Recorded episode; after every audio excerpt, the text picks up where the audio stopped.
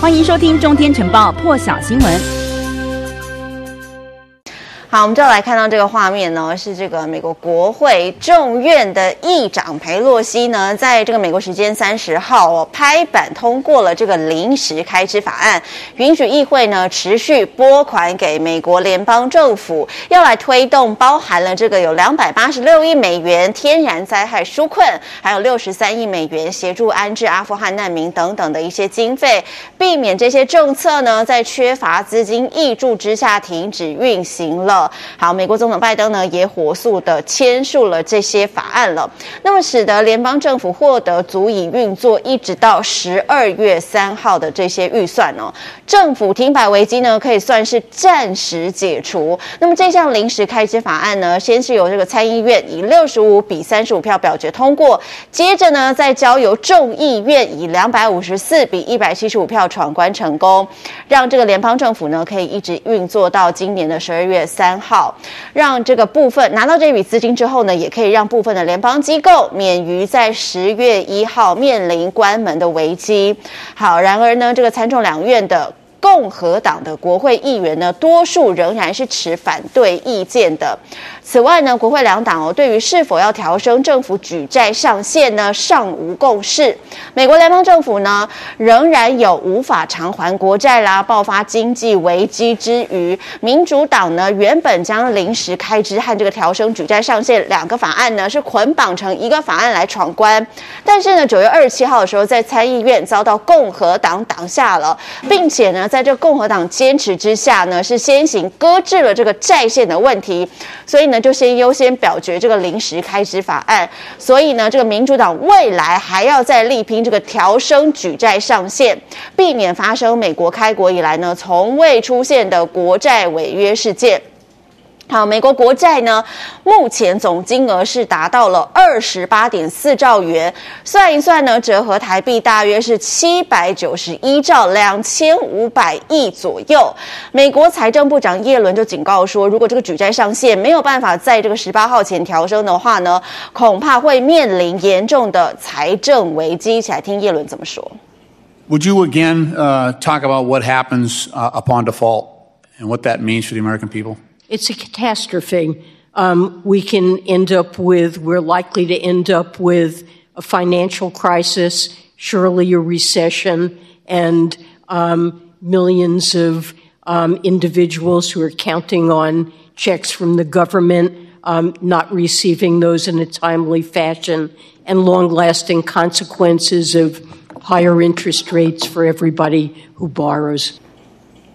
同样也是美国政府官员呢，来看到这一位呢，是美国的国防部副部长希克斯。他在今天呢，是出席了华府智库的战略暨国际研究中心的一场视讯对话会议哦。被问到说呢，针对这个大陆方面对台湾侵略威胁的看法，希克斯是表示呢，美军对此密切监测。夏威夷的印太司令部呢，也在天天的关注哦。美军在这区域内呢，拥有强大的能力，能遏制这一类。呢潜在的威胁，他也重申，美国跟台湾维持良好的关系。从这个一九七零年代以来呢，美方维持对台承诺，其中的核心就是要协助台湾提高自我防卫的能力。另外，在谈到这个美国、英国还有澳洲刚刚成立的这个三方战略联盟，也就是 AUKUS，希克斯就指出呢，其实大陆现在正以惊人的速度提升自我能力，包括了海下的能力啦，还有扩大地理势力哦，并且阻绝。包括了美国、日本、关岛，还有澳洲等等其他利益方的能力范围。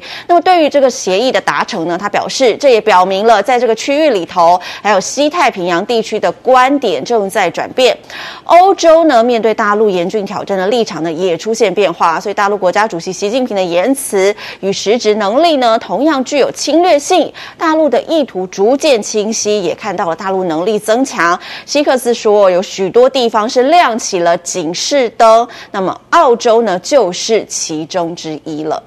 另外的政坛焦点要转到菲律宾，因为菲律宾的拳王巴乔呢，昨天正式登记要角逐下一届的菲律宾总统了。今年很年轻，有四十二岁的他呢，是现任的参议员，也是世界拳坛唯一曾经夺下八个量级的冠军腰带者，生涯的战绩六十二胜八负两和。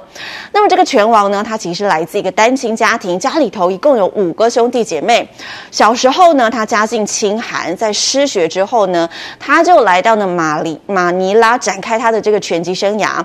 没有拳击比赛的时候呢，他就去担任建筑工人哦，一天只能赚到四块美金。终于呢，在他努力之下成了拳王。巴乔呢，和现在的菲律宾总统总统杜特地哦，从这个二零一六年以来，他们一直是政治的盟友。不过呢，他们之间的感情关系在今年五月出现了变化。随着这个巴乔表示他要参选下一届的总统，加上呢，他这个对杜特地抨击的炮火是越来越猛烈，双方的关系慢慢变调了。两个人虽然是隶属同一个党派哦，都是这个执政党的，但是呢，现在是分分裂成了巴乔跟杜特地两个不同的派系了。另一方面呢，这个巴乔选择搭档竞选的对象呢，也跟着揭晓，是八十岁的众议院副议长艾天萨。艾天萨呢，他曾经担任过马尼拉的市长长达九年，也曾经担任过这个环境部长哦，政治的经历相当丰富。艾天萨的这个家族呢，在菲律宾不仅涉足政坛哦，他的长子呢，King 艾天萨呢，金艾天萨也曾经担任过，也就是这一位哦，他也曾经担任过马尼拉的市议员，还曾经身兼气象主播啦，也主持过电视节目。根据这个菲律宾的当地媒体报道呢，这个金艾天萨他的妻子叫 Felicia，他呢是在菲律宾出生长大，不过他的父母亲都是台湾人，而且呢他精通西班牙文啦、英文、中文也很流利。好，那么意味着呢这个拳王的副手啊，他现在呢是有个台湾媳妇，也让呢这一次的选战意外掀起了一个小小的话题。好，镜头要转到南美洲国家了。这个委内瑞拉呢，为了摆脱常年的恶性通膨，他们的货币呢叫做这个玻利瓦，面额呢已经从十月一号开始砍掉了六个零。那么这也是当地政府十三年来呢第三次山林了。总计从这个二零零八年以来呢，已经砍掉了十四个零。这一回拿掉六个零之后呢，这个百万面额的玻利瓦这个纸钞呢，一夕之间就变成了一玻利瓦，兑换美元呢，大概只能换到二。十五分，也就是台币七块钱了。